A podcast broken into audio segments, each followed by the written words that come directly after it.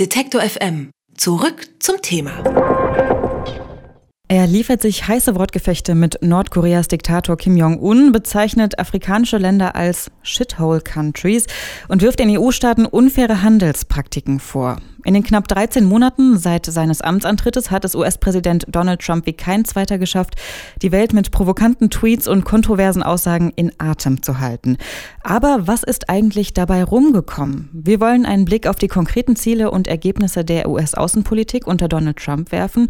Und dazu begrüße ich den US-amerikanischen Außenpolitik-Experten Peter Rao bei mir im Studio. Er arbeitet bei der Denkfabrik Hudson Institute in Washington, D.C. und ist zudem als Berater der Republikanischen Partei tätig. Herzlich willkommen willkommen im Detektor FM Studio, Peter Rao. Vielen Dank für die Einladung. Sehr gerne. Äh, ich würde sagen, wir starten direkt. Auch in der Außenpolitik lautet Trumps Devise ja America First, mehr oder weniger. Zumindest scheint das so, wenn man sich ein paar zentrale Maßnahmen aus dem letzten Jahr anschaut. Befriedigt Trump denn damit einfach nur seine national gesinnte Basis oder steckt da eine außenpolitische Strategie dahinter?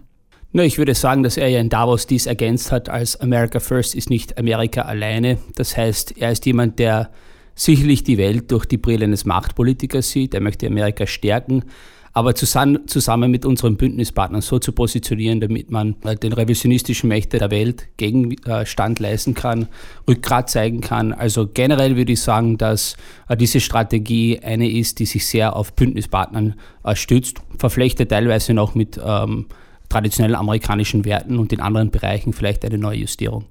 Aber ihm wird ja schon immer wieder vorgeworfen, dass er nicht an internationale Organisationen und auch nicht an so Win-Win-Kooperationen glaubt, ne? sondern eben an den Wettstreit egoistischer Nationen, an Gewinner und Verlierer, eben wie in der Wirtschaft. Kann man mit solchen Grundsätzen im 21. Jahrhundert denn überhaupt eine erfolgreiche Außenpolitik betreiben? Na gut, die amerikanische Nordkorea-Strategie läuft ja über die UNO zum Beispiel. Da sind multilaterale Ansätze ganz klar die Strategie des Präsidenten. In anderen Bereichen, wie zum Beispiel im Wirtschaftshandel, dem Austausch, Dienstleistungen, Güter, floriert weiterhin der transatlantische Austausch. Also ich würde sagen, dass es hier nicht wirklich Eindämmungen gegeben hat. Es stimmt sicherlich, dass er äh, wie gesagt, äh, diejenigen, die das internationale Regelwerk gefährden möchten, wenn man bedenkt, dass China ja am Diebstahl geistlichen Eigentums beteiligt ist oder durch Subventionen teilweise die europäische, aber auch amerikanische Wirtschaft aushöhlen möchte, dass sich ja sicherlich einen härteren äh, Vorgehensweg sich überlegt hat und jetzt auch einsetzt. Aber ich glaube nicht, dass das unbedingt bedeutet, Amerika holt sich zurück und isoliert sich vom Rest des Westens, geschweige der Welt. Aber wenn man diese Perspektive im Auge behält und sagt, er als Machtpolitiker und vielleicht auch in der Welt der Gewinner und Verlierer, sind die USA dann die Gewinner in der aktuellen Situation? Ja, wir werden sehen. Also es ist erst ein Jahr Präsident Trump. Er hat ja sicherlich eine neue Politik äh, äh aufgerufen und eingeführt und man misst sich dann an den Erfolgen. Er hat drei Jahre noch, bis seine Amtszeit vorüber ist. Wir haben nach acht Jahren äh, Barack Obama äh, uns als Land entschieden, eine andere Richtung einzuschlagen. Zuvor, nach acht Jahren George W. Bush, hat Barack Obama die Wahl gewinnen können und wir werden sehen, wie es äh, letztendlich dann ausgeht. Aber es ist noch ein Gestaltungsprozess, wir sind noch ganz am Anfang. Ich glaube, die großen, äh, schwierigen Aufgaben, obwohl wir jetzt mit den IS schon eine wichtige ich möchte das nicht nur als Kampfhandlung bezeichnen, aber eine, eine wichtige Phase hinter uns haben. Die ganz großen, schwierigen Aufgaben, die stehen ja noch bevor. Schauen wir doch einfach mal konkret auf Ihr eigenes Spezialgebiet, den Nahen Osten. Trump ist mit dem hehren Ziel angetreten, endlich für Frieden zwischen Israelis und Palästinensern zu sorgen. Stattdessen sind die beiden Gruppen heute aber so gespalten wie lange nicht, auch wegen Trumps Anerkennung von Jerusalem als Hauptstadt Israels. Das ist ja zunächst mal keine ideale Ausgangslage für Friedensgespräche.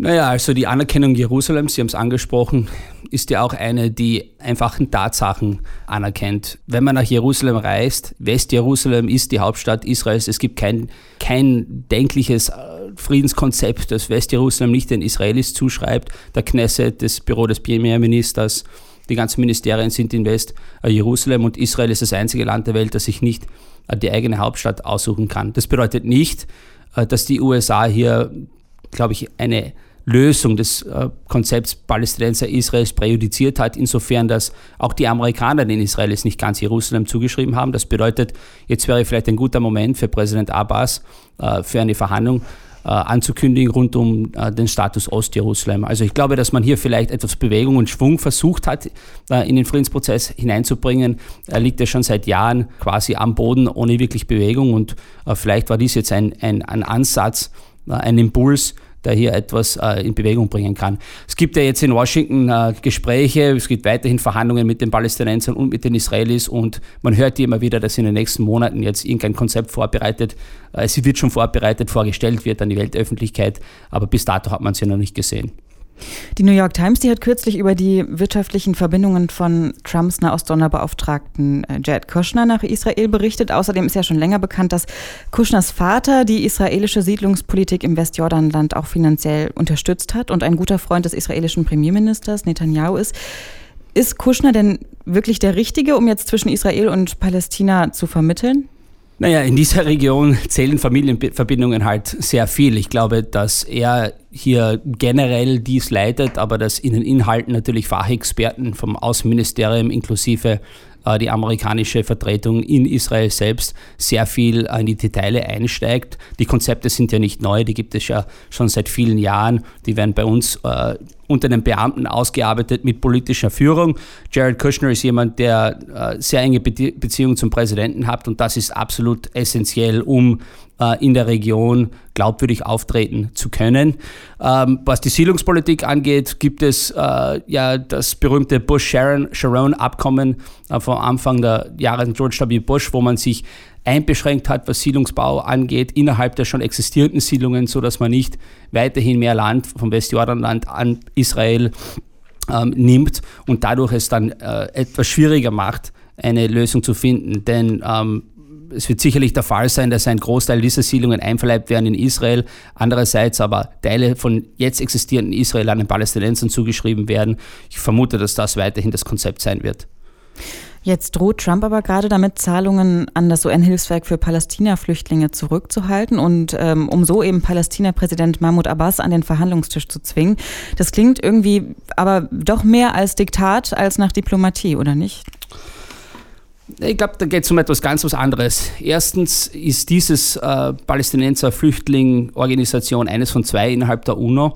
Äh, wir finanzieren zwei oder dreimal so viel davon wie alle arabischen Länder zusammengezählt. Ich glaube, das extrem reiche Katar zahlt ungefähr eine Million Dollar im Jahr, sonst unterstützt das Hamas äh, regelmäßig. Also äh, da gibt es durchaus die Chance hier äh, einen Ansporn zu setzen, damit andere Länder hier auch äh, zur Rechnung getragen werden. Dann gibt es natürlich auch das Problem, dass dieses palästinensische Flüchtlingorganisation nicht wirklich daran interessiert ist, Flüchtlinge anzubringen. Man könnte hier als zweiter oder dritt Generation in Jordanien geboren sein und äh, weiterhin als Flüchtling gelten. Aus meiner Sicht wächst dann dadurch die Flüchtlingsprobleme äh, und die Flüchtlingsproblematik. Es glaube, gibt schon fünf Millionen äh, Flüchtlinge, die von dieser Organisation als Flüchtlinge eingestuft werden. Da müsste man Israel eliminieren, äh, wenn sie ein Rückzugsrecht hätten. Andererseits gibt es natürlich eine andere Hilfsorganisation innerhalb der UNO, die für alle anderen Flüchtlinge der Welt zuständig ist. Die USA zahlt ungefähr 40 Prozent ihres Budgets und äh, ich glaube, dass äh, dies absolut relevant ist. Wir sollten dafür stehen, die weiterhin finanziell unterstützen und dass die wenigstens daran arbeiten, äh, das Flüchtlingsproblem zu beenden, Leute ein permanentes Haus äh, zu finden. Aber kann denn, wenn man die gesamte Problematik einfach betrachtet, ein aufgezwungener Frieden wirklich nachhaltig sein? Nein, sicherlich nicht. Also der Frieden muss in der Region selbst gestaltet werden, äh, zwischen den Israelis und Palästinensern. Aber wenn ich vielleicht ganz kurz ausholen darf, ich glaube, das Problem ist, dass dies eigentlich nicht das zentrale Problem in der Region selbst ist, der zentrale Riss. Denn man hat ja immer über Nahostfrieden gesprochen, an die Palästinenser und Israelis gedacht. Heute ist es ganz offenkundig das Problem, äh, dass das Hauptfriedensproblem äh, in der Region ist der Iran einerseits und die sunnitischen arabischen Mächte auf der anderen. Und man spürt es auch bei diesen Anerkennung von Westjerusalem, denn von Riyadh hat man überhaupt nichts gehört. Da laufen gute Gespräche zwischen Riyadh und Jerusalem permanent, weil man sich eher Gedanken macht, dass einerseits es zwischen Iran und den sunnitischen arabischen arabischen Mächte hier ein Konflikt herrscht und zweitens, weil es ja seit den arabischen Frühling unter den Arabern selbst extrem viel Konfliktrisse gibt. Also ist es vielleicht etwas ein zweitrangiger Konflikt im Moment, ein sehr symbolischer und wichtiger, für die USA auch sehr wichtig, denn letztendlich ist Fatah ihr Teil unserer Sicherheitsarchitektur in der Region, die natürlich das Westjordanland regieren, Hamas nicht ist ja auch ein Problem, dass die Palästinenser gespalten sind und nicht äh, demokratisch legitimiert im Moment sind, wenn man bedenkt, dass Präsident Abbas ja schon seit Jahren nicht mehr gewählt worden ist. Also wie kann man auf dieser Basis wirklich einen nachhaltigen Frieden äh, bauen? Und letztendlich äh, würde sich am Tag nach einer Friedenslösung für die USA und Europa nicht wirklich was ändern. Denn Hamas wäre weiterhin im Besitz von Gaza mit Raketen. Vater wäre noch immer ein wichtiger Verbündeter von Europa und den USA obwohl es natürlich etliche Probleme mit Korruption und so hat, aber trotzdem Teil unserer Bündnisstruktur und Israel wäre noch immer ein Partner. Also ist vielleicht der Ansporn, dieses Konflikt zu befriedigen, nicht so ganz so wie das zentrale Thema, nämlich Syrien, Iran, die sunnitischen arabischen Mächte. Trotzdem, der Präsident sagte immer wieder, er möchte einen Deal. Also ich denke schon, dass sie einen vorbereiten werden und im nächsten kommenden Monat oder im nächsten Jahr auch veröffentlichen werden. Dann werfen wir zum Schluss vielleicht noch einen Blick in die USA selbst, insbesondere auf die Veröffentlichung des ziemlich umstrittenen FBI-Papiers.